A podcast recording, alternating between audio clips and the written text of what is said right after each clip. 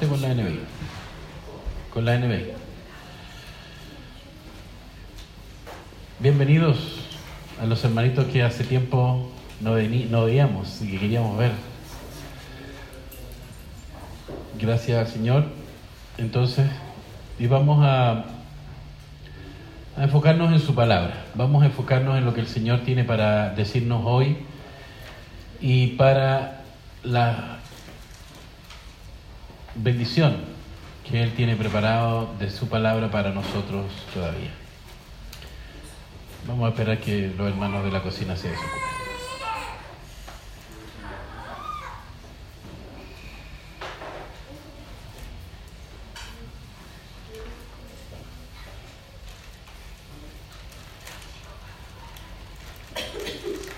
Lo que pasa es que si estamos para allá y para acá, al final me necesito enfocarme porque lamentablemente estoy saliente de turno nocturno, de turno de noche, entonces me voy a dispersar y me voy a distraer fácilmente, así que discúlpenme. Efesios 1, del 3 al 4. ¿De qué estábamos hablando? De ser valiente, en diferentes aspectos, de diferentes formas. Cuando nosotros hablamos de valentía, hablamos de algo que nos refleja el Señor en su palabra en esto. Cuando dice, alabado sea Dios, Padre de, Padre de nuestro Señor Jesucristo, que nos ha bendecido en las regiones celestiales con toda bendición espiritual en Cristo.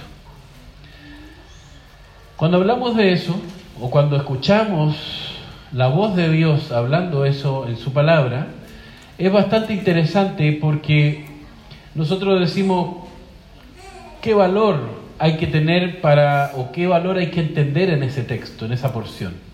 Y ciertamente, cuando nosotros vemos el ejemplo de Dios al cual el apóstol Pablo que escribe esta carta a la iglesia de Éfeso, o a los miembros de la iglesia de Éfeso, vemos que Pablo está diciéndonos y comunicándonos varias cosas. Una de ellas es que él alaba. Alabar es hablar bien o exaltar también el nombre de alguien. Y en este caso, Pablo, el apóstol, habla y alaba al Padre de nuestro Señor Jesucristo y dice que nos ha bendecido en las regiones celestiales con toda bendición espiritual en Cristo. ¿Y qué pasa ahí? ¿Dónde está la valentía?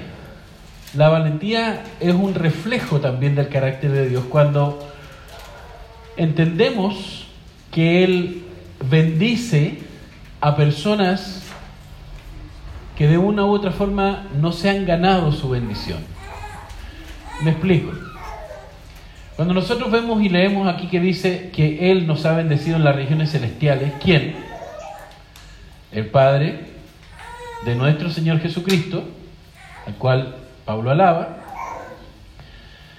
nosotros decimos, bueno, ¿y cómo el Señor me bendice si yo no me he ganado la bendición? En algunas partes se enseña, se repite, tienes que arrebatar la bendición del Señor, tienes que declararla, tienes que reclamarla, decretarla, etcétera, etcétera.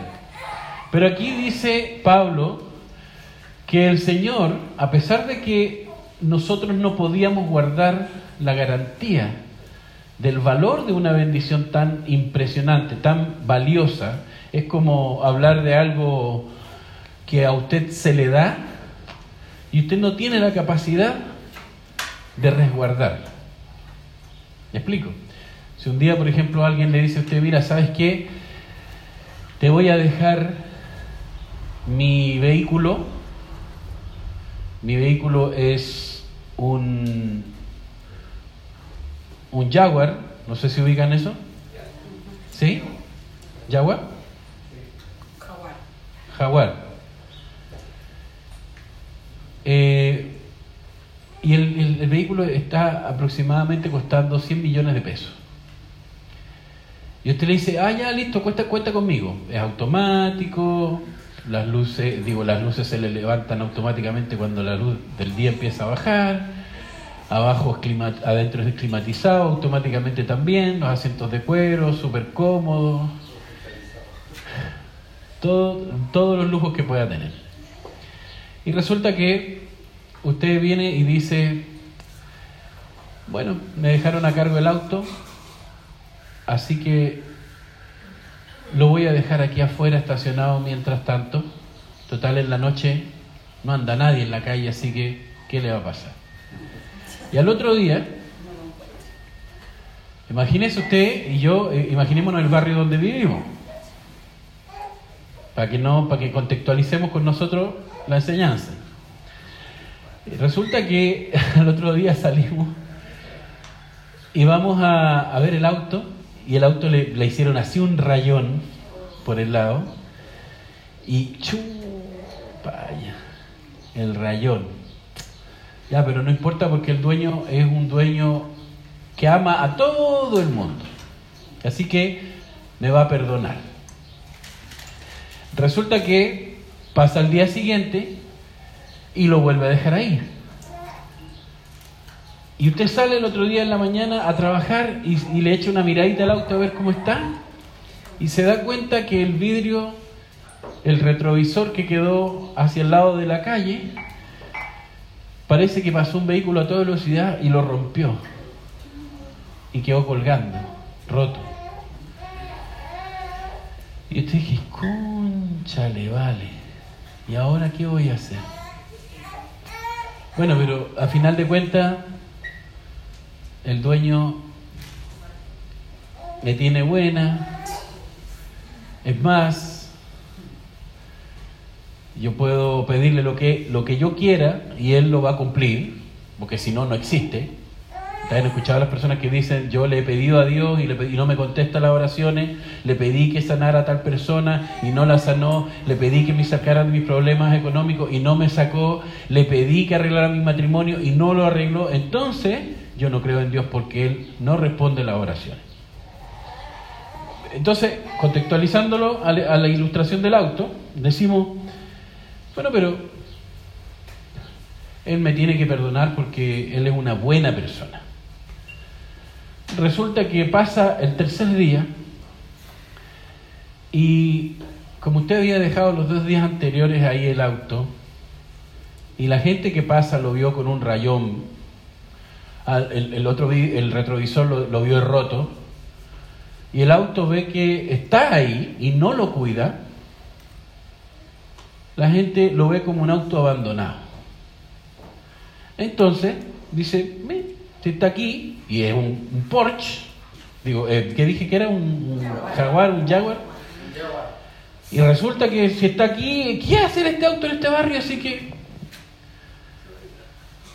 yo necesito unas copas, unos rines bonitos de estos, así como los, una llanta, un neumático, un rin, no sé, de 17 pulgadas como este, está bonito, así que como está, todo mal, mal, a maltratar aquí, está sucio con el polvo, lo vamos a sacar y se lo voy a poner a, a, mi, a, mi, a mi Cherry IQ. Y resulta que usted sale el otro día y ve y el auto ya no tiene llantas, no tiene rines, no tiene nada.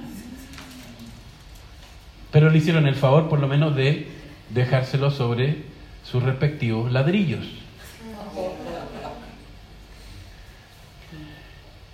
Y usted dice, no, la gente es mala, la gente es mala de adentro.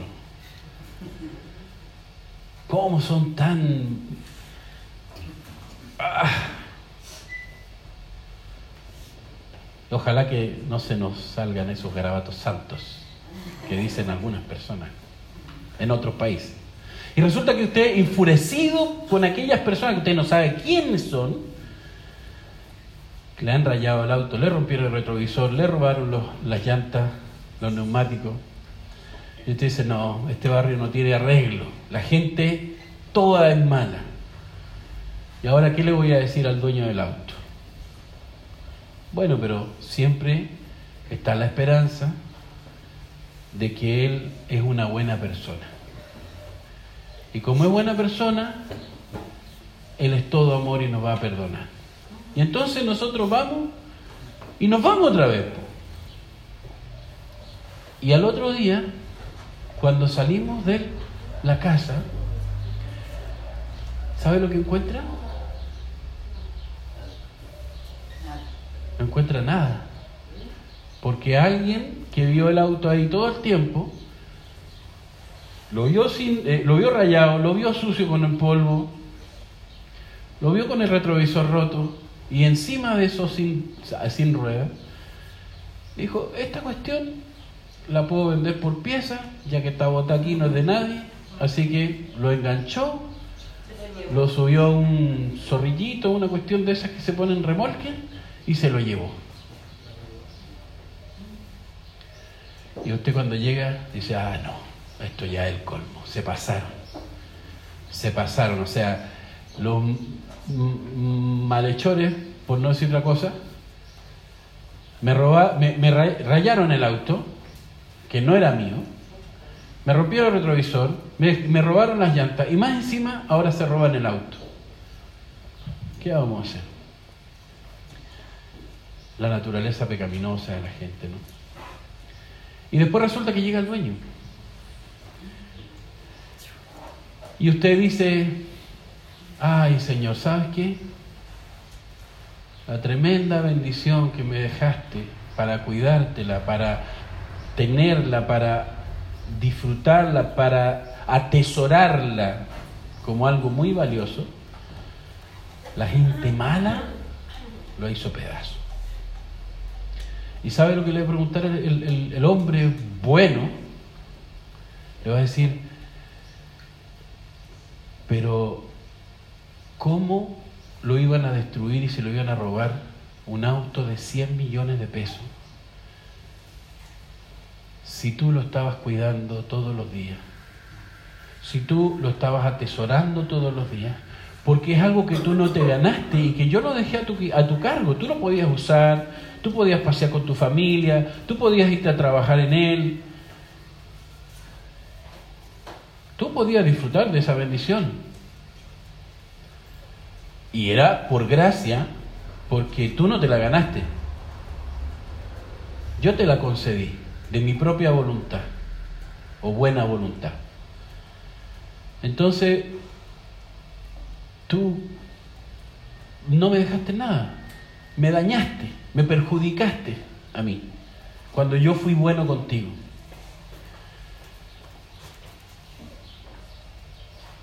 ¿Y qué le diría usted a, ese, a esa persona cuando le, da ese argumento?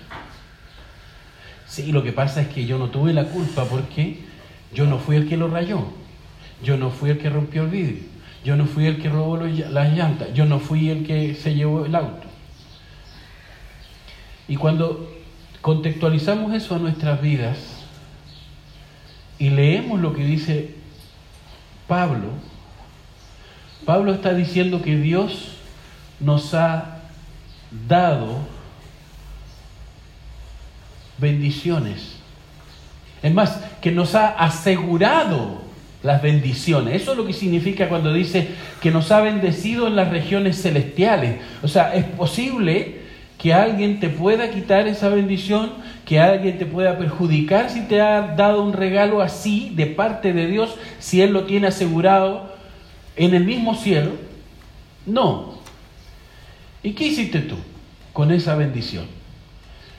¿Viviste de acuerdo a esa bendición? Nosotros vivimos de acuerdo a esa bendición como que no solamente como personas agradecidas, entendiendo que no la ganamos, que no hicimos nada para ganarla, sino que nosotros vivimos acaso vidas consagradas, dedicadas, significa consagradas, a aquel que nos da todo todos los días. Aquí está hablando de bendiciones espirituales, pero entendemos que las bendiciones espirituales no son bendiciones místicas, solamente Dios es espíritu, así que bendice espiritualmente, pero eso se traduce en lo espiritual y también en lo físico. Y no me estoy refiriendo a la prosperidad económica ni nada de eso, me estoy refiriendo a cosas duraderas. Como el apóstol Pedro dijo en primera eh, de Pedro, que debíamos alegrarnos porque teníamos una herencia que no se corrompía, que nadie podía robar porque estaba asegurada en el cielo, parafraseando el texto. Entonces, nosotros tenemos la certeza, por lo que dice la palabra de Dios, de que Dios el Padre de nuestro Señor Jesucristo nos ha bendecido desde arriba, desde el cielo. O sea, es seguro. No hay nada que se interponga entre Dios y las bendiciones que Dios nos ha dado a nosotros. Y si te queda alguna duda, no te ha dado algunas bendiciones, te ha dado todas las bendiciones de todo lo que tú necesitas. Y resulta que nosotros tenemos esa bendición votada. ¿Y, por, ¿Y, cómo digo yo me atrevo a decir bendición votada? Porque cuando estamos en el trabajo, Dios pasa a segundo plano. Cuando estamos levantándonos, Dios pasa a segundo plano. Cuando estamos conversando con nuestro esposo, con nuestra esposa, Dios pasa a segundo plano. Cuando estamos pensando hacer algo en el día o en la vida, los planes y los sueños que tenemos, nuestras carreras, nuestros estudios, Dios pasa a un segundo plano. Todo gira en torno a nosotros. Y por eso cuando salíamos de la casa en la ilustración, veíamos el auto, qué bonito, y nos íbamos contentos, pero descuidando la bendición, por decirlo de alguna manera, o no atesorándola como algo realmente importante.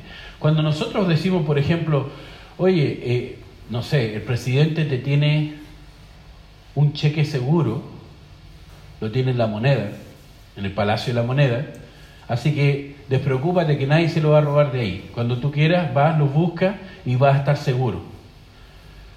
Ay, en la moneda, y el presidente va encima, y en la moneda, o sea, wow, qué importante.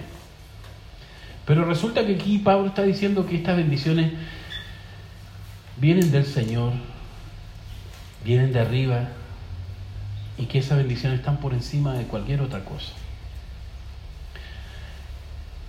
Luego dice el apóstol Pablo, Dios nos escogió en Él antes de la creación del mundo. ¿Para qué? Hay un propósito en la elección. Esta doctrina de la elección es una doctrina súper, súper polémica. Usted sabía que todas las iglesias, en el principio, cuando nacieron como iglesias, estamos hablando de hace varios siglos ya, Todas creían la doctrina de la elección de una forma u otra. Todos creían en la elección porque la Biblia lo dice. Hoy en día la predicación gira tanto en torno al ser humano en vez de lo que Dios dice, que dicen, sí, Dios te escogió porque Él sabía que tú ibas a aceptar a Cristo en el futuro. Entonces, leemos el resto de las escrituras y dice que la salvación es por gracia. O sea que también la salvación es una bendición, es un regalo que tú y yo no, hemos, no podemos hacer nada para ganárnosla. Y por eso el Señor, por gracia, por generosidad, va y nos la regala. Por gracia. Pero cuando yo digo no, sí, y lo he escuchado muchas veces de predicación, de predicadores muy famosos inclusive, decir, sí, pero es que el Señor te escogió, como dice ahí, para que, o porque, más bien dicho, porque, cuando le ponen el porque, entonces ya hay, hay una condicional. Porque Él sabía que tú ibas a aceptar a Cristo en el futuro. Ah, o sea que ese porque, que es condicional, significa que si él sabía, si preveí o preví, eh, tenía previsto desde antes de la fundación del mundo que yo no iba a aceptar a Cristo, entonces él no me iba a escoger. Exacto, eso significa ese argumento. ¿Qué más significa? Significa que si Dios previó en su presciencia, que también la Biblia la menciona, pero la malinterpreta, en su presciencia Dios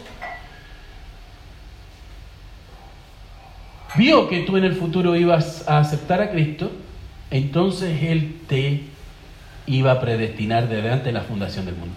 Pero sabe que eso, como lo he explicado en otras ocasiones, se llama salvación por deuda. ¿Por qué? Porque Dios se hace esclavo tuyo y te debe la salvación porque tú eras tan buena persona que decidiste ir a Cristo y aceptarlo en tu corazón. Entonces, como tú eras tan buena persona, al Señor no le quedó otra alternativa que predestinarte o escogerte antes de la fundación del mundo para que fueras salvo. Gloria a ti. ¿Se, se entiende un poquito lo que es esto que le digo de la elección por deuda? El Señor no tiene ninguna deuda con nosotros. El Señor es soberano. Y soberano significa que Él es el que manda, no nosotros que Él es que gobierna y controla todas las cosas, no nosotros. Así que Él jamás podría salvarnos a nosotros, aunque Él en su omnisciencia, que todo lo sabe, todo lo, lo conoce, Él haya previsto que tú ibas a recibir a Cristo en algún momento. Pero Él no te escogió por eso. Porque según lo que narra la Biblia de nuestros corazones, nosotros nunca íbamos a escoger a Cristo. Si no fuera por causa de que Dios, dice el versículo 4, nos escogió en Él. ¿Quién es Él? El que está hablando anteriormente. Cristo, Jesús. Nos escogió en Él, en Jesús, antes de la fundación del mundo. ¿Y sabe qué? Usted ni siquiera estaba pensado en nacer y ya Él lo estaba escogiendo. Entonces, usted no podía ganarse la salvación, yo no podía ganarme la salvación, por más bueno que fuera. ¿Me explico? Si no fuera por la gracia de Dios. Entonces, estoy tratando de, no, no, no podría asimilar la salvación como el Jaguar, el vehículo, el auto ese que tiene fuera, fuera de la casa, pero ya podemos ver o vislumbrar un poquito cómo Dios nos bendice con algo muy grande que nosotros no merecemos porque no nacíamos para ganárnoslo y aún así nosotros descuidamos esa salvación tan grande. ¿Por qué no vivimos vidas consagradas? Pero ¿para qué? Oye, si eso es de fanático. Si también hay que vivir pero dice la Biblia que nuestra vida es Cristo.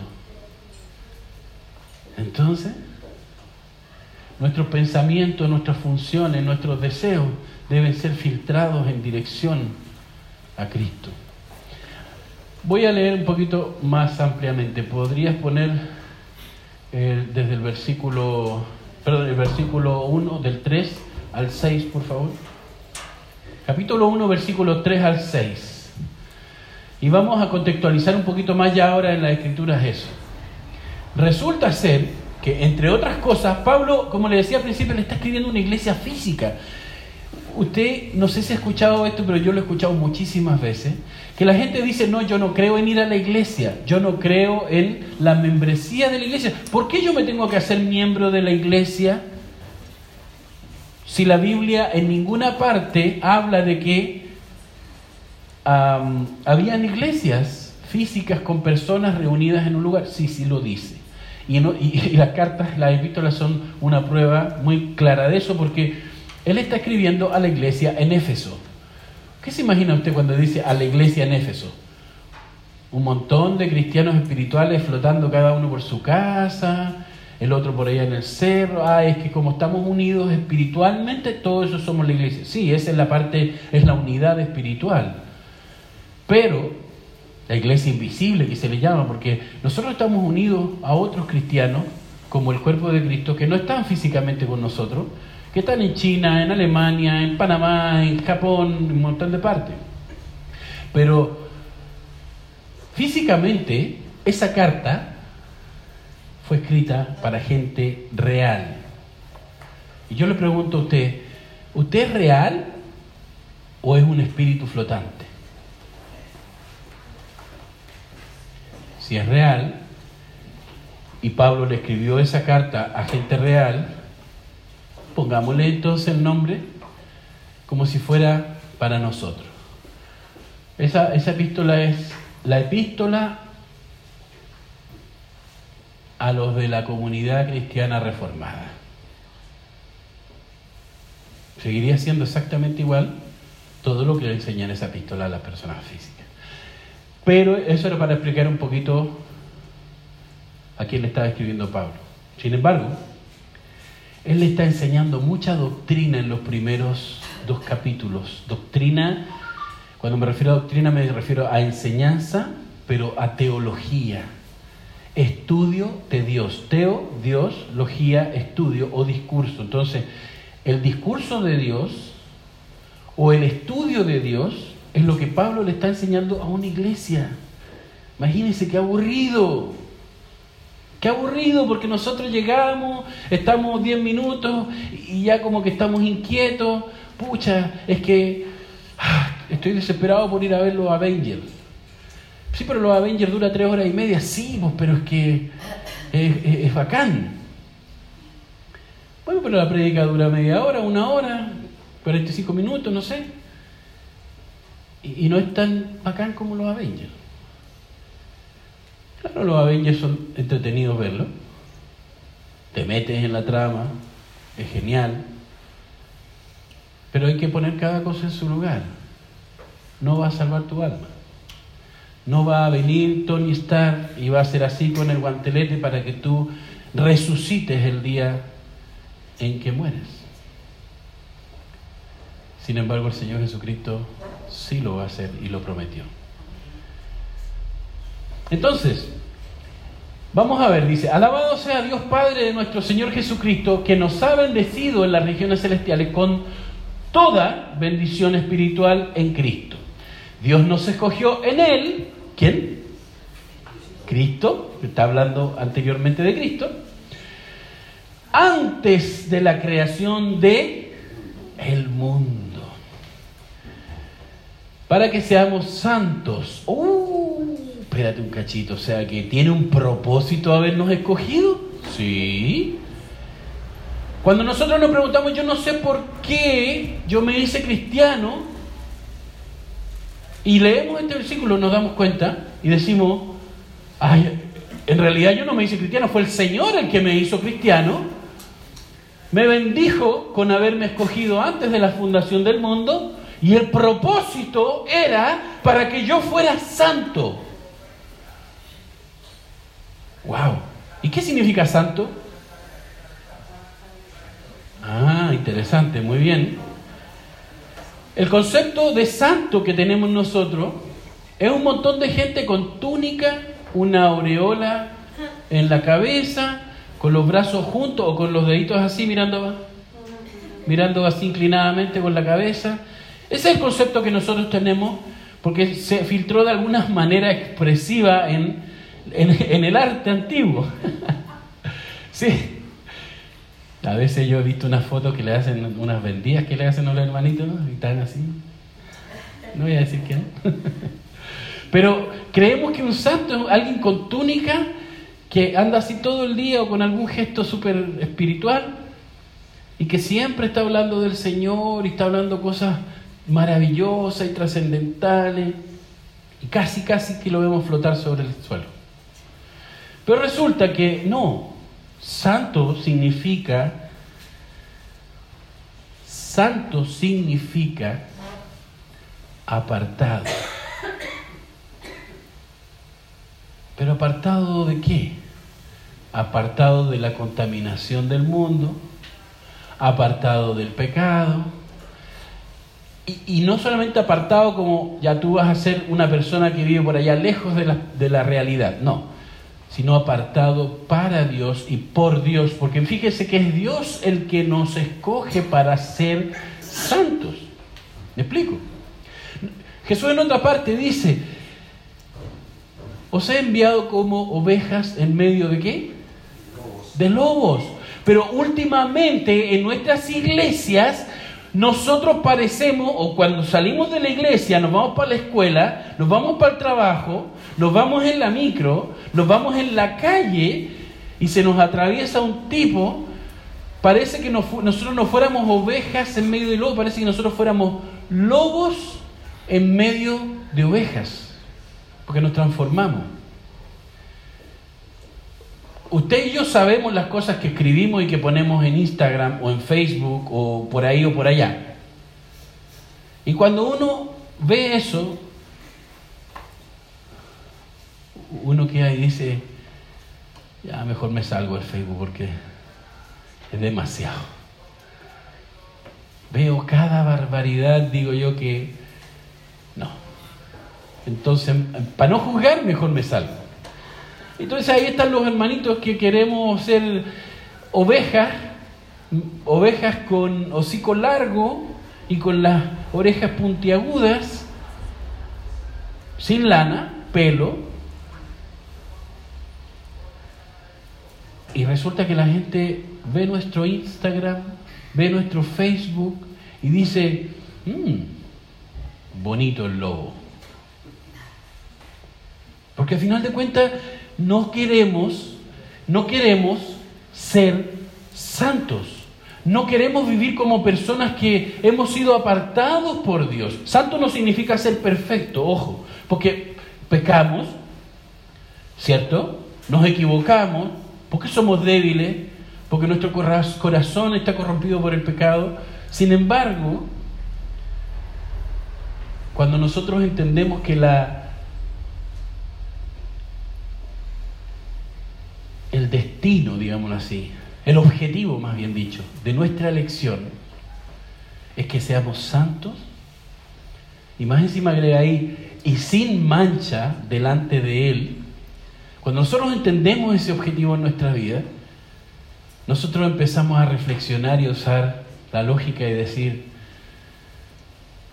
el Señor me regaló mucho más que un auto de un millón de pesos. Me regaló su presencia, me regaló la, vida eterna, me regaló a Cristo, a mí que soy débil y que he pecado y que me he equivocado un montón de veces, que no he cuidado esa salvación tan grande, que no la he atesorado, pucha que es valiente el Señor, porque lo arriesgó todo por mí. ¿Te das cuenta? Si alguien pudiera poner a Dios, que muchas veces lo hacen, pero si alguien pudiera poner realmente a Dios como una persona más, yo creo que el Señor sería juzgado como la persona más tonta del mundo, la persona más débil del mundo. En cierta, en cierta forma, digo, ¿por qué? Porque perdona a los que no se lo merecen. Porque ama a las personas que no se han ganado su amor, porque ¿qué usted le va a ofrecer a Dios? ¿Qué Dios necesita?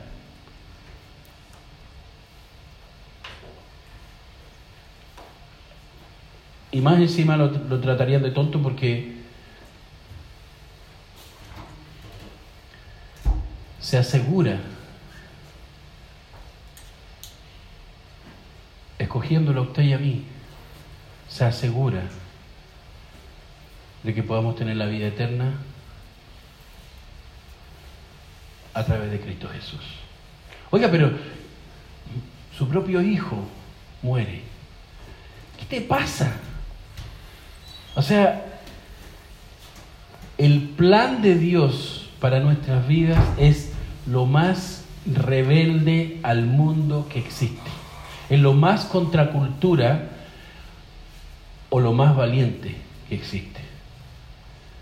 Porque todo el mundo va, a ofender a Dios, lo va a detestar, lo va a juzgar, porque Dios ama a pecadores.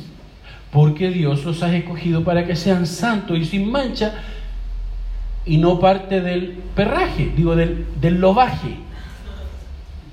No son lobos, sino son ovejas en medio de lobos. Y eso sabe que al mundo le molesta. De hecho, Muchas personas han dicho, ah, a mí me caen mal los canutos porque se creen más buenos que todo. ¿Y por qué dice eso? Bueno, porque son, son disciplinados todos los domingos, llegan bonitos y van a la iglesia y no sé qué, y no dicen garabatos y no andan reventándose el fin de semana o en las fondas. Y por eso se creen, bueno, sí. Entonces les ofende, al mundo le ofende que Dios haga su voluntad y que no lo puedan detener. Por eso lo juzgarían. Y de ahí la enemistad del mundo con Dios. O sea, dice la Biblia, el que es amigo del mundo es enemigo de Dios. Oye, pero es que no, es que tú no has ido a mi iglesia, es que tú no has escuchado las prédicas. Las prédicas en mi iglesia no condenan a nadie, no hablan del pecado. Las prédicas en, la iglesia de nosotros son súper dinámicas, porque se para el pastor adelante y dice, ya hermanos amados, ¿de qué quieren que predique hoy? Resulta que cuando hay alabanza, uy, terminamos con un poder del Espíritu porque terminamos sudando ahí del gozo y la alegría. Pero espérate, ese concepto es del mundo. Porque tú cuando vas a un concierto, no sé, algún cantante famoso, ojalá no cante puras canciones deprimentes o, o no cante puras canciones lentas. Porque tú estás pagando 100 lucas, 100 mil pesos para ver un show, luce, para ver a tu artista, para vibrar con esas canciones. ¿Me explico? Pero resulta que cuando nosotros hablamos de Dios, las cosas parece que son al revés. Y, se ha el mundo acostumbrado tanto a eso que los que están mal son los cristianos. ¿Por qué están mal los cristianos? ¿Por qué los cristianos son cerrados de mente? Porque el que es verdadero cristiano empieza a practicar odiar su pecado como Dios lo odia, el pecado. Porque los cristianos verdaderos buscan vivir apartados del mal y de toda práctica maligna y hacen el esfuerzo y a veces caen pero se arrepienten y se levantan para el Señor y siguen andando. Y eso el mundo lo juzga y repite y repite y repite que los cristianos son intolerantes y cerrados de mente. ¿Cuándo tú has visto? Le pregunto a una persona que dice que los cristianos son cerrados de mente. ¿Cuándo tú has visto que matar es bueno. Asesinato es bueno. No. ¿Cuándo tú has visto que mentir es bueno? Ah, bueno, es que depende de las circunstancias. Ok, relativismo. No hay objetividad, relativicemos. Porque si, si es para salvar mi vida, al tiro nos vamos para los ejemplos súper extremos. No, es que si es para salvar mi, mi vida, yo tengo que decir una mentira y yo la digo. Pero mentimos todos los días sin que arriesguemos la vida, así que andamos con puros cuentos. Y así juzgamos al cristianismo. Y luego, como nosotros también en nuestra mente nos convencemos un poco de eso, nosotros no queremos ser personas cerradas, no queremos ser personas negativas, no queremos ser personas que hablen contra la maldad. Ni siquiera estoy hablando que se hable contra las personas, no, sino contra la maldad. Y como no queremos vernos así, tan cerrados, somos cristianos especiales, modernos.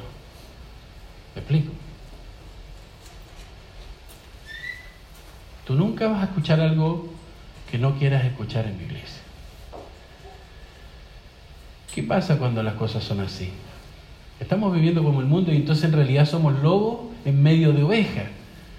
No estamos siendo ovejas en medio de lobos. Y volviendo al punto acá, vemos cómo despreciamos la salvación del Señor, las bendiciones, todo lo que usted necesita está cubierto y garantizado desde el cielo. ¿Qué más seguridad necesita? Está diciendo que Dios puso el sello real de su anillo en el documento que dice que usted ha sido escogido para ser santo y sin mancha delante de Dios.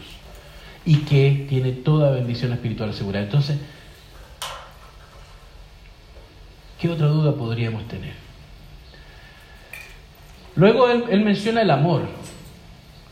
El, el amor nos predestinó para ser adoptados. Estas palabras son fuertísimas. Por eso que le digo que el apóstol Pablo está enseñando, no está dando una clase de religión de escuela. Él está enseñando teología a gente común y silvestre de la iglesia cristiana reformada, de la iglesia, de la comunidad cristiana reformada. Y resulta que dice, en amor nos predestinó, o sea, preordenó, ordenó desde antes de qué cosa decía? Y predestinar significa que él tenía la capacidad de decretar, este va a ser mi hijo, este también, y este también. Y si Dios lo decreta, que es Dios y está en el cielo o está en esa autoridad celestial que nadie más puede violar ni puede pasar a llevar, si Él decretó eso, ¿quién puede evitarlo? Por eso también está el problema de que cuando a usted le enseñan, no, es que tienes que decretar. Pero si el que decreta es Dios, o tú eres Dios. Me acuerdo del meme del, niñito chiquitito, el negrito que hace así. ¿Quién es? ¿Te crees Dios? ¿Qué andas decretando? Porque usted y yo decimos, yo decreto, decreto que saliendo de aquí me voy a encontrar una persona que está buscando a alguien para donarle 100 millones de pesos. Pero créalo con fe. Y después, pastor, ¿sabe que salí? Decreté, decreté, salí y no pasó nada. Es que le faltó fe. Así que la culpa es suya. Es humillante. Es humillante esta teología humanista que gira en torno al hombre y no en torno a lo que dice Dios. Fíjese una vez más, en amor, Dios es amor, y en ese estado perfecto de amor nos predestina para ser adoptados. Y esto es lo tremendo, porque si dice para ser adoptados, la lógica de la... Pues con solo leer ahí nos indica que antes éramos hijos. O sea, yo tengo tres hijas, así que las voy a adoptar como hijas. ¿Tiene sentido? No. Pero si yo veo un niño por ahí que no tiene papá ni mamá, y, no es mi hijo, y yo digo, lo voy a adoptar, tiene más sentido, ¿no? Entonces, ¿a quién se adopta? ¿A un hijo o a uno que no, es, que no era hijo? ¿Y, por qué todavía hay gente que está enseñando que todos somos hijos de Dios? Explícame eso. Si es claro el apóstol Pablo, por eso es que le digo, el apóstol Pablo aquí está hablando de teología y la gente entendía esa teología porque leía y porque le interesaba todas estas bendiciones que estaban relacionadas con Dios hacia su persona. Oye, si Dios fue el que me bendijo, ¿quién me puede maldecir?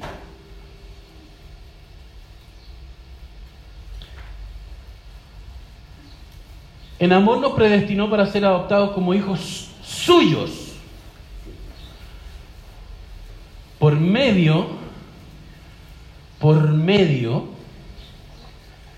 del Señor o de Jesucristo.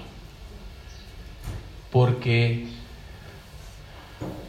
porque tú decidiste o por el propósito de su voluntad. Otra vez Pablo quitando al ser humano del centro de la teología y poniendo a Dios. O sea, tú fuiste escogido desde antes de la fundación del mundo. Primero, el Señor te bendijo, no porque tú eras maravilloso, no porque tú eras lo máximo, no porque tú eras un campeón y, y merecías más que lo que tienes o lo que eres.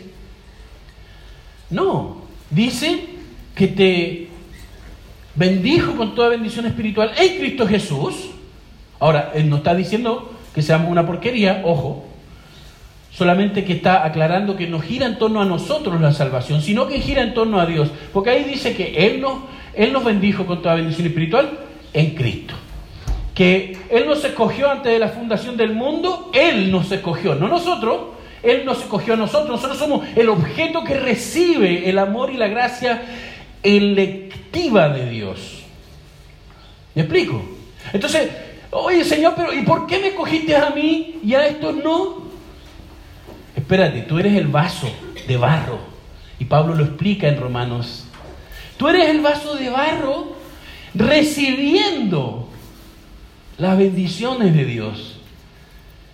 ¿Quién te crees tú para decirle al alfarero que hizo el vaso, ¿por qué me hiciste así?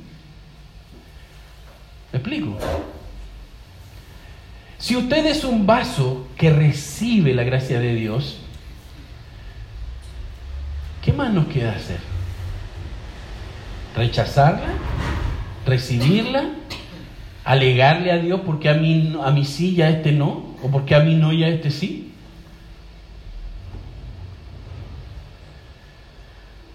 Cuando yo recibo, yo soy como un vaso de barro con imperfecciones, yo recibo tal bendición asegurada del Rey del universo, yo lo único que puedo hacer es caer de rodillas delante de Él en agradecimiento y deuda. Una deuda que nunca podremos pagar.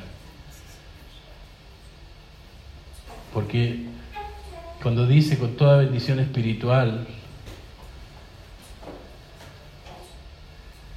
ya sabemos que nosotros no podemos hacer nada ahí y que viene del cielo. Ya no, no, ¿qué vamos a hacer ahí? No tenemos nada que ver. Nosotros entonces somos recipientes de la gracia salvadora de Dios en Cristo. Lo he explicado otras veces de la siguiente forma. ¿Por qué usted y yo somos valiosos? Porque fuimos creados a la imagen de Dios. Pero ¿qué valor tiene un frasco vacío? 40 pesos, 30 pesos. Y si, y si el frasco es medio elaborado, no sé, 5 mil pesos. Pero eso no es nada. Pero ¿qué pasa si a ese frasquito, aunque sea así de chiquitito, le echan Chanel number 5 o Chanel número 5, el perfume? Entonces ya el frasquito no vale 5 pesos, no vale 50 pesos, no vale 100 pesos, no vale 5 mil pesos. ¿Cuánto vale ese frasquito? Harto, harto más. Pero ¿qué lo hace valioso al recipiente? El contenido. Digámoslo de otra manera, la bendición recibida de afuera. ¿Se entiende? Entonces, ¿qué hace valioso al ser humano? Eh, en esto vemos que el valor que nosotros tenemos para Dios es altísimo. Primero porque todo es a través de su Hijo, de su amado Hijo Jesucristo. Y segundo, porque Él hizo todo para que nosotros recibiéramos sus bendiciones. Nosotros no hicimos nada, ahí nos descartó a nosotros como haciendo algo para ganarlo. Recibimos. Y cuando nosotros recibimos algo de Dios, es mucho más valioso que recibir algo de cualquier otra persona. Sin embargo, nosotros como tenemos esta mentalidad del mundo, digámoslo así, como, piensan los demás, nosotros atesoramos mucho las cosas importantes humanas, pero las cosas de Dios que son del cielo, eternas, no las apreciamos. Alguna vez, de jóvenes, nosotros guardamos algo, un recuerdo importantísimo. ¿Por qué? Porque me lo dio un amigo, porque me lo dio una amiga, porque me lo dio una polola, o un pololo, o alguien especial. Me lo regaló mi mamá, que ya no está. Me lo regaló mi papá. Hay personas que lamentablemente ya no tienen a sus hijos padres o madres que no tienen a sus hijos y tienen su habitación intacta por años, años, décadas, décadas, décadas. Y cualquier persona que se asome, no te metas ahí. ¿Por qué? Porque ese lugar es especial. atesoramos cosas que sí son importantes, pero no atesoramos las cosas que vienen de Dios. ¿Me explico? Un ser humano, si bien es importante para nosotros, porque lo amamos, es pasajero. Pero Dios es eterno y es el que nos dio los buenos momentos con esas personas que ya no están. Es el que nos permitió compartir esto y lo otro. En fin, nosotros a veces, si nuestra mentalidad es muy del mundo, muy como todas las personas sin Dios, sin Cristo, nosotros vamos a atesorar más lo que viene de otras criaturas antes que lo de Dios. Y las bendiciones de Dios las dejamos botadas. De hecho, hay gente, a, veces la gente, nosotros mismos decimos, pucha, yo no sé por qué Dios no me bendice si he orado tanto. Pero, ¿esa es la pregunta? ¿O es, yo no sé por qué Dios no hace lo que yo quiero? ¿Se entiende, no? ¿Cuál es la pregunta correcta? ¿Es Señor, a pesar de que yo no tengo lo que quiero, te agradezco porque hasta tú sabes lo que no necesito. Wow, y usted dice, pucha, pero que fome, entonces nunca voy a recibir el Play 4. A lo mejor sí, a lo mejor no. Pero como tú no lo sabes, tu fe en Dios no puede depender de las cosas que recibes. Porque recibiste el Play 4 y sabes que al otro día vino un ladrón, se metió en tu casa y te levantaste y estaban los cables colgando. ¿Y qué pasó? Se te derrumba el mundo. Ay, lo que pasa es que yo amaba tanto a esta persona y ahora no la puedo ver más. ¿Por qué? No sé, porque mis papás me dijeron que no me convenía y qué sé yo. Viejos locos. No me comprenden. Pero resulta que se te cae el mundo porque tu esperanza estaba en esa persona que es un ser humano creado, en vez de ponerla en el Creador y cuidar y atesorar y desear y amar y buscar las cosas que Dios tiene para darte. Imagínate si resulta que llegó esta persona que te encargó a ti el Jaguar, el vehículo, y tú más encima no lo cuidaste bien. Y te dice, bueno, Quería ver cómo estaba mi auto. Porque yo pensaba regalarte uno igual. O hasta más caro. Pero si trataste bien esto así, olvídalo. Yo no voy a andar, imagínese usted, ¿cómo, se, cómo, ¿cómo pasa a diario que descuidamos las cosas de Dios y después estamos reclamándole bendiciones? ¿O no? Un reformador dio la siguiente idea en el siglo XVII y dijo, aún voy a servir a Dios, estoy parafraseando lo que dijo porque no me acuerdo textualmente, pero dijo, aunque el Señor no me escogiera para salvación y al final de mi vida yo terminara en el infierno, estaré feliz de servirle por el resto de mis días. Sea, esta persona no estaba diciendo yo no sé si soy salvo o no. No, esta persona simplemente entendía que lo que Dios tenía para él era lo mejor y era mejor que lo que él mismo quería.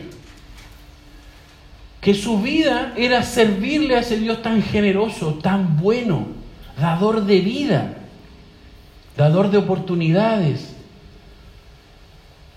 Y resulta que él puso el caso extremo para hacer un contraste y dijo, aún si el Señor no me ha escogido, yo voy a ser feliz por haberle servido toda la vida.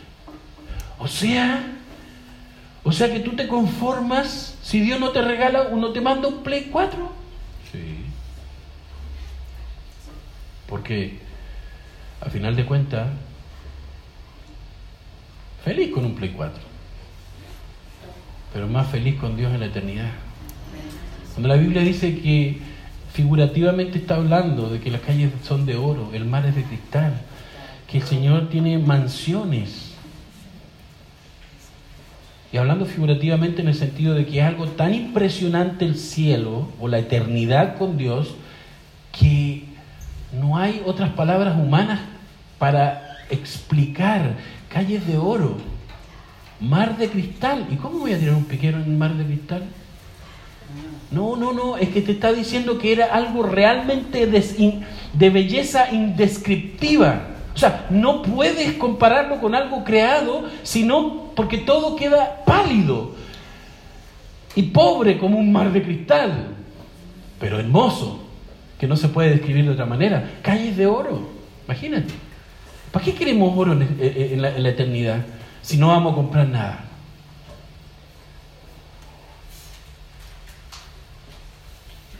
Entonces, obviamente está hablando de la belleza indescriptible que hay y para que entiendas lo bonito que es, por lo menos te voy a dar una pintura, una foto pálida de lo que es la eternidad con Dios, calle de oro, mar de cristal. Así, nosotros con esos ejemplos, esas ilustraciones en la Biblia entendemos un poquito y uno dice, wow, ¿cómo será? Definitivamente debe ser mejor Play 4. ¿O no? Supongo.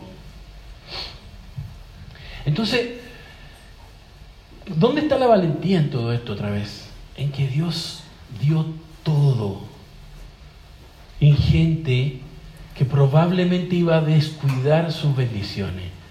Ese, Señor sí fue valiente para meterse con nosotros.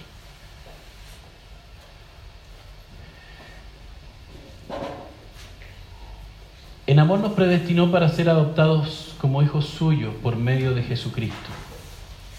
Otra vez Jesucristo, ¿se fijó, ¿se fijó cuántas veces mencionó a Jesucristo aquí? Como el medio de... Primero, dice, Padre nuestro Señor Jesucristo, una vez, que nos ha bendecido en las regiones celestiales con toda bendición espiritual. ¿En quién? En Cristo. Dos veces. Dios nos escogió en Él antes de la creación del mundo. ¿En, Él? ¿En quién? En Cristo. tres veces. Antes de la creación del mundo para que seamos santos y sin mancha delante de Dios. En amor nos predestinó para ser adoptados como hijos suyos. ¿En quién? En Jesucristo. Según el propósito de su buena voluntad para alabanza de su gloriosa gracia que nos concedió en quién? No, dice Cristo. En su amado. ¿Y quién es el amado de Dios? Cristo. O sea, ¿cuántos versículos hay ahí? Tres versículos, cuatro versículos, y ya Cristo está cinco veces nombrado. ¿Qué otra cosa está nombrada cinco veces ahí? Nada más. O sea que, ¿cuál es el centro de la idea? ¿Cuál es, qué es lo central? Lo principal que quiere transmitir el apóstol Pablo a los efesios. La idea de Cristo. La persona de Cristo. Realmente, nosotros, ah, sí, eh, nosotros sabíamos eso. Probablemente. Pero si el apóstol Pablo está hablando de cosas gloriosas, de cosas buenas, de bendiciones, de esto y lo otro, no, claramente tú no tienes nada que ver ahí. Yo no tengo nada que ver ahí. Sino, como dice, por la buena voluntad de Dios. ¿Me explico? Él te cogió. Él te puso un propósito en la vida. ¿Cuál es tu propósito en la vida? Primero, ser santo. Segundo, sin mancha delante de Él. Ahora le pregunto, ¿dónde usted puede esconderse de la presencia de Dios? Y si un edificio tiene 100 pisos bajo tierra. Seguramente con todo ese concreto y ese acero y esa tierra en los alrededores, nadie lo va a pillar. No llega señal de GPS, satelital, en el cielo, no llega señal de celular, también del cielo.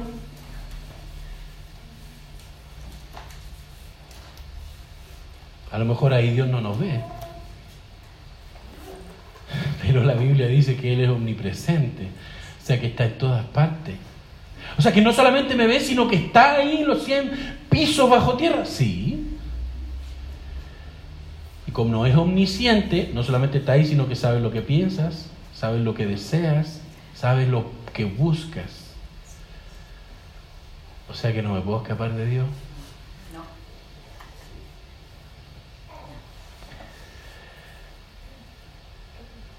Para que seamos santos y sin mancha delante de Él, dos propósitos en un solo tiro. Luego, otro propósito de vida es ser adoptados hijos suyos. Eso pasa una vez para siempre, pero un objetivo de la elección o la predestinación que nos está hablando ahí. Y todo esto, todas estas bendiciones, ojo aquí, ¿Para qué son? ¿Cuál es el fin de todas estas bendiciones, de toda esta elección, de toda esta predestinación, de haberte dado estos propósitos de vida a ti y a mí? Estos son los propósitos que yo quiero que tú cumplas en tu vida. Toma. Valen un millón de pesos, por poner algún precio. Tiene cuatro ruedas de 17 pulgadas y es de lujo. ¿Cómo vas a cuidar tú esa bendición? Y el fin de esa bendición es para alabanza. Alabanza. Oye, pero si la alabanza de la iglesia son más fome. Sí, pero ¿importa eso? Porque según eso se trata de ti, ¿verdad? ¿O se trata de Dios? Bendiciéndote a ti. Y como se trata de Dios bendiciéndote a ti, tú vas y le alabas. ¿Qué alabas? Su gloriosa gracia. Y cuando dice gloriosa, es impresionante porque resulta que la palabra gloriosa en el Antiguo Testamento, la gloria de Dios se representa de muchas formas, pero formas que no hay manera humana de describirla. Por ejemplo, Isaías en el capítulo 5, si no me equivoco era, él habla de que tuvo una visión y vio la gloria de Dios. Él, lo, él lo ilustró como el vestido de Dios, el manto de Dios, cubriendo todo, todo, todo en la sala. Y, y quedó como muerto. Ante, ante tan impresionante escena, seguro estoy muerto. O sea, esto es demasiado, nunca lo había visto, nunca lo había experimentado. Tengo que estar muerto, o sea, no puede ser otra cosa. Isaías, un profeta. Eso habla de la gloria de Dios. Otra parte lo hablan como la luz de Dios. Para alabanza de su gloriosa, de su impresionante, de su inexplicable, de su sorprendente gracia. Porque Él no te está dando un auto de 100 millones de pesos, Él te está dando la vida eterna en un lugar que tú no puedes trabajar para ganarte. ¿Me explico?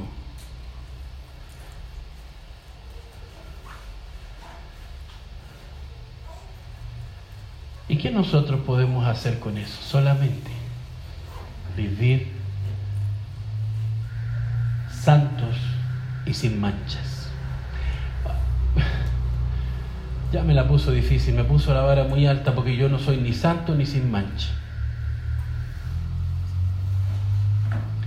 esa una vez más es la interpretación del mundo, porque creen que los santos flotan sobre la tierra así. Ah, no, no son santos esas personas, son santos todos los que han recibido la santidad de Cristo en vez del juicio de Dios. ¿Y cómo evitamos el juicio de Dios y recibimos la santidad de Cristo? Teniendo fe en su sacrificio, que es Dios mismo encarnado, perdonando nuestros pecados en la cruz, recibiendo el castigo que nosotros merecíamos por nuestra maldad en esa cruz. Y viviendo vidas, ojo con esto, de acuerdo a ese mismo sacrificio y llamado. Así que a usted lo van a atacar por ser canuto. Y si es un canuto, perdón, un, un cristiano, un cristiano bíblico, lo van a atacar mucho más. Porque le va a hacer sombra al pecado. O más bien dicho, va a traer luz sobre el pecado. Y a la, al pecado no le gusta ser descubierto. El autoengaño es que nosotros podemos vivir entonces diciendo que somos cristianos, pero escondiditas, sin que nadie lo sepa. Corazón que no ve, ojos que no sienten, ¿no comen? Ojos que no ven, corazón que no siente. Sin que nadie lo sepa, yo puedo andar en lo mío. Y cuando tenemos conciencia de, hecho, de eso, pucha, que nos golpea el espíritu cuando hacemos algo indebido. Pero ese es el Espíritu Santo, asegurándonos nuestra salvación y recordándonos que tenemos que vivir santos y sin mancha. Apártate del pecado.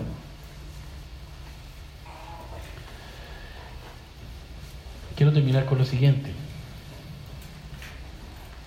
Mateo 25, 31 al 40. Mateo 25, 31 al 40.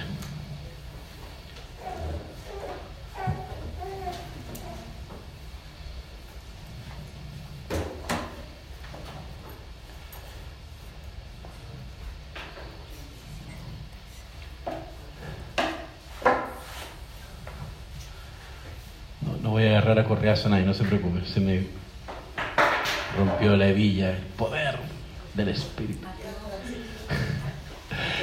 Las ovejas y las cabras, el subtítulo ahí dice, cuando el Hijo del Hombre venga, ¿cuál es el título? Eh, ¿A quién se le dio el título de el Hijo del Hombre? No los hijos de los hombres, sino el Hijo del Hombre. Ah, otra vez escrito.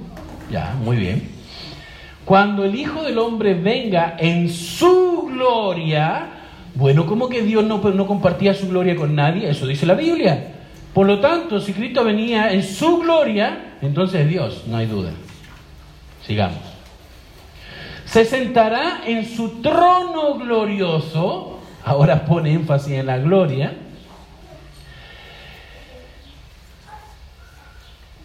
todas las naciones se reunirán delante de él.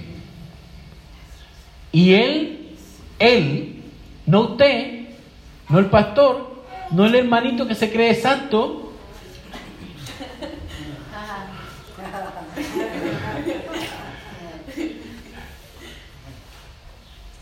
Él separará a unos de otros, como separa el pastor las ovejas de las cabras. Pondrá las ovejas a su derecha y las cabras a su... Eso parece partido político. Pero no. Resulta que la derecha habla de fortaleza, de confianza, de cuidado, de protección, de prosperidad, de ánimo, de muchas cosas positivas. Y las cabras a su izquierda. Imagínense que hasta, hasta eso ha corrompido el ser humano. La derecha y la izquierda. Entonces dirá el rey a los que están a su derecha, ¿quién era el rey? ¿Y, dónde estaba sentado? No. Dice, en su glorioso, en su impresionante, en su indescriptible, en ese, en ese trono que al verlo probablemente pensemos que estemos muertos. Porque no hay algo que se pueda comparar humanamente hablando.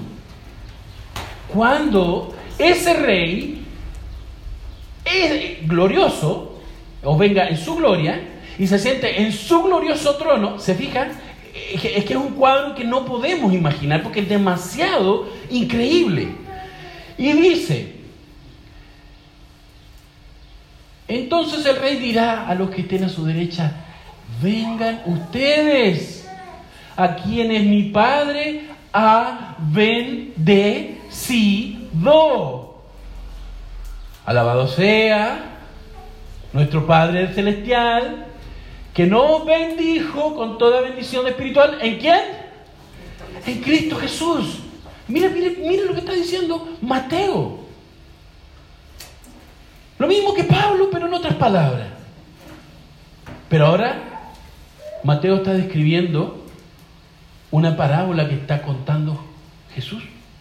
O una parábola que se está contando de Jesús. Y miren, fíjese, dice, entonces dirá el rey a los que están a su derecha, vengan ustedes a quienes mi Padre ha bendecido. ¿Con qué? Con toda bendición espiritual, como explicaba Pablo. Reciban su herencia, el reino preparado para ustedes. Mire qué impresionante, ¿desde cuándo? Desde la creación. Usted fue predestinado, elegido por Dios desde antes de la fundación del mundo. Y cuando Dios crea al mundo, prepara un reino para ustedes. Y nosotros cuidando esa bendición. ¿O no? ¿Estamos enfocados en Cristo todos los días, como Pablo nos está enfocando? Como Mateo nos está enfocando. Estamos enfocados en lo que somos realmente, cristianos, herederos de Dios, con una herencia preparada desde la creación del mundo y nosotros desde antes de la fundación del mundo, preparados para recibir esa bendición. ¿Estamos cuidando o estamos viviendo un cristianismo light? Un cristianismo a nuestro modo. ¿Qué es lo más fácil hacer? Según lo que describimos del mundo y el cristianismo, lo más fácil es ir con la corriente del mundo, así no me critican, no me juzgan, soy aceptado, porque lo, más lo que más queremos es ser aceptados por otros. Hacemos cosas increíbles con solo propósito de ser, sentirnos aceptados. Por ahí alguien me decía, es que esta, esta gente me trata mal. ¿Y por qué te metes con ellos? Porque son los únicos amigos que tengo. Esos no son amigos. Porque si los amigos no se tratan mal, sí, pero es que yo los voy a cuidar. Pero ellos no te están cuidando a ti. La manera de cuidarte, ojo con esto, es impulsarte, empujarte, inclinarte a que disfrutes de lo bueno y verdadero de la vida, que Dios y su bendición. Por lo tanto, de ahí sacamos otra y otras tantas enseñanzas y aplicaciones. Oye, si te vas a meter con un novio o con un pololo, que ese pololo te impulse hacia Dios y a vivir vidas santas y sin mancha.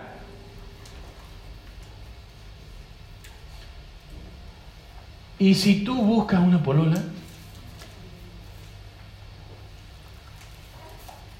lo mismo.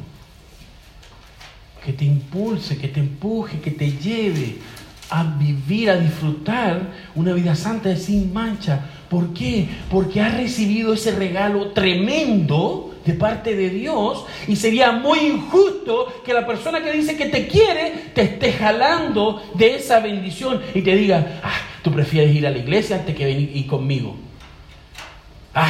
bueno, yo respeto tu idea, pero yo no creo en, fábulas, en mitos. Ay, bueno, yo soy tolerante, así que lo que tú creas, mientras seamos buenas personas y nos queramos, pero eso no es impulsarte y empujarte y llevarte hacia Dios. De ahí que es muy peligrosa la idea de decir, no, pues sí, yo sé que no es creyente, yo sé que no es cristiano, pero es peligrosa, no significa que te va a matar necesariamente. No, pero si yo lo voy a convertir, yo lo voy a convertir.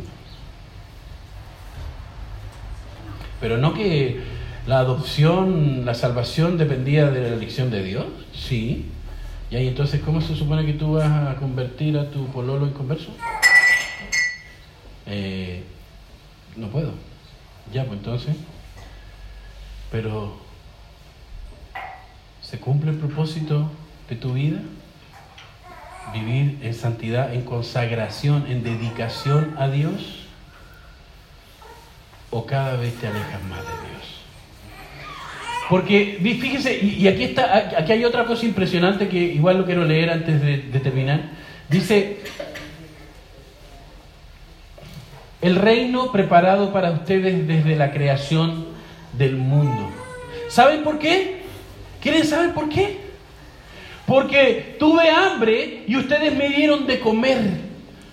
Tuve sed y me dieron de beber. Fui extranjero, forastero y me dieron alojamiento. Necesité ropa y me vistieron. Estuve enfermo y me atendieron. Estuve en la cárcel y me visitaron. Y nosotros ni un WhatsApp nos mandamos. Y le contestaron los justos, o sea, lo que hacían la voluntad de Dios, o eran practicantes de la fe. Sube, por favor. Los discípulos le preguntan al Señor Jesús que está diciendo esto. Señor, ¿cuándo vimos ¿Cuándo te vimos hambriento y te alimentamos? ¿O sediento y te dimos de beber? ¿Cuándo te vimos como forastero y te dimos alojamiento o necesitado de ropa y te vestimos? ¿Cuándo te vimos enfermo o en la cárcel y te visitamos? Y el rey responderá, dice Jesús. Les aseguro, otras versiones dicen, de cierto digo, que todo lo que hicieron por uno de mis hermanos, aún por el más pequeño o insignificante, lo hicieron por mí. Pero mira las palabras que hace Jesús, mis hermanos. Y el apóstol Pablo dijo que habíamos sido predestinados para ser adoptados por Dios. O sea que de cierta forma, somos hermanos de Cristo. De cierta forma, porque Él es hijo de, Dios y nosotros también ahora somos adoptados hijos de Dios por medio de la fe en Jesucristo y pasamos a ser de la familia de Dios. Pero dice la Biblia que Cristo es el unigénito de Dios. Ahí está. Este es mi hijo único en su clase y en su género y en su genética y en todo. Los demás son adoptados. Pero todo lo que reciba mi hijo, también os lo daré a ustedes. Pero Cristo vivió sin pecado y nosotros no. Entonces más agradecidos deberíamos estar de recibir una herencia como la que está prometiendo Jesucristo mismo, cuando ni siquiera éramos hijos legítimos de Dios. Sí éramos criaturas de Dios, pero la Biblia dice, por cuanto, o sea, eh, a los que les recibieron se les dio la potestad de ser llamados hijos de Dios.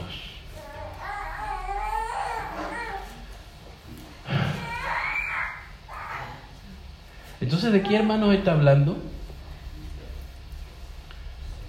Está hablando, de repente voy a sonar un poco mala en esto, pero no, me, no, no, no, se me adelanten. ¿Está hablando de gente cristiana o no cristiana? pero también dice la Biblia que tenemos que amar a nuestro prójimo. Entonces de ahí nosotros concluimos, por ejemplo, una de las tantas cosas que si tú tienes hermanos en tu iglesia que tienen necesidad y no ayudas, de nada sirve que estés ayudando a la gente de afuera, porque eso es hipocresía. ¿Me explico? Entonces, de adentro para afuera. No podemos descuidar a los de afuera, ciertamente, porque también el amor de Dios no tiene límite y se refleja a cada rincón del mundo. Y nosotros somos una manifestación de su amor, porque hemos sido predestinados, escogidos para ser adoptados hijos de Dios. Entonces, ¿qué hace una persona que vive en santidad? Ayuda, sirve, trabaja, apoya. De adentro para afuera. Por lo tanto, tampoco podemos descuidar, descuidar a nuestra familia. Hay algo nuclear, algo, un núcleo muy importante ahí. Todos somos discípulos de Dios y aprendemos de Él. Pero lo que aprendemos tenemos que ponerlo en práctica. Y de esa forma nosotros vamos a estar viviendo en santidad. Ciertamente es triste que nosotros no, no, podamos ayudar a todo el mundo o apoyar de la manera que queremos a los que lo necesitan. Pero eso nos quita hacer nuestro mejor esfuerzo.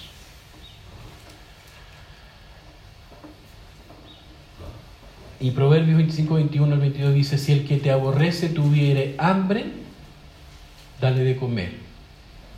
Y si tuviere sed, proverbio, harto cientos de años antes de Cristo, y si tuviere sed, dale de beber agua.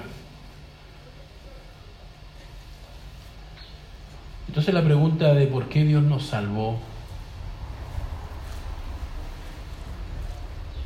la respuesta es por su inmenso amor y misericordia, y porque somos hechos suyos y creados en Cristo Jesús para buenas obras. Eso es vivir en santidad, rechazando el pecado y obedeciendo la voluntad de Dios. Resulta que no es tan difícil como pensábamos.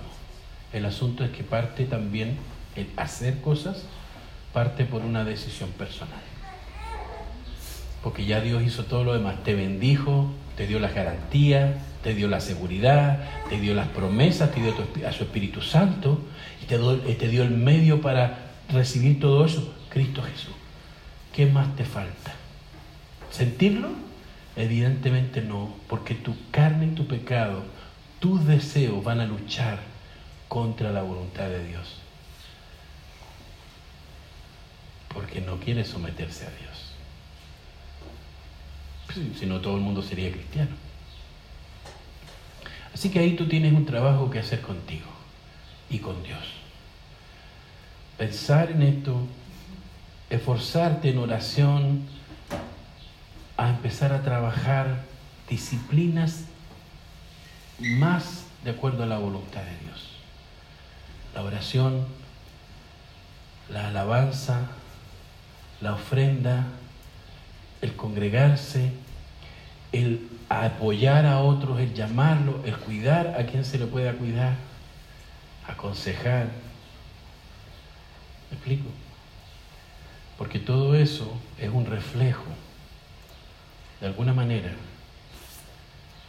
que tenemos que hacer según la palabra de Dios, porque somos preordenados por Dios para todo esto. Es el propósito de nuestra vida. Cuando una persona no tiene a Dios en su corazón, cuando no tiene a Cristo en su corazón, su propósito va a ser cualquier otra cosa. Y cuando esas cosas pasen, va a perder su propósito en la vida. Si su corazón está en un matrimonio, que no es malo, es muy bueno, una bendición de Dios, si el propósito está ahí y las cosas no andan bien, la salida más rápida es romper. La más rápida. ¿Verdad? La más fácil, entre comillas. Pero resulta que solamente estamos siguiendo nuestra voluntad y no estamos obedeciendo a Dios. Usted ponga las aplicaciones que se puedan adecuar a su realidad. Pero ya quedamos bastante claros con cuál es la voluntad de Dios y cuál es el propósito de vida que Él nos dio. ¿Qué más nos vamos a cuestionar? ¿Buscándole la quinta pata al gato? No. Viva feliz, sea tranquilo. Sea enfocado en Dios por causa de Cristo y reciba, cuide, atesore, practique las bendiciones del Señor. Amén. ¿Cómo lo va a practicar usted esta semana?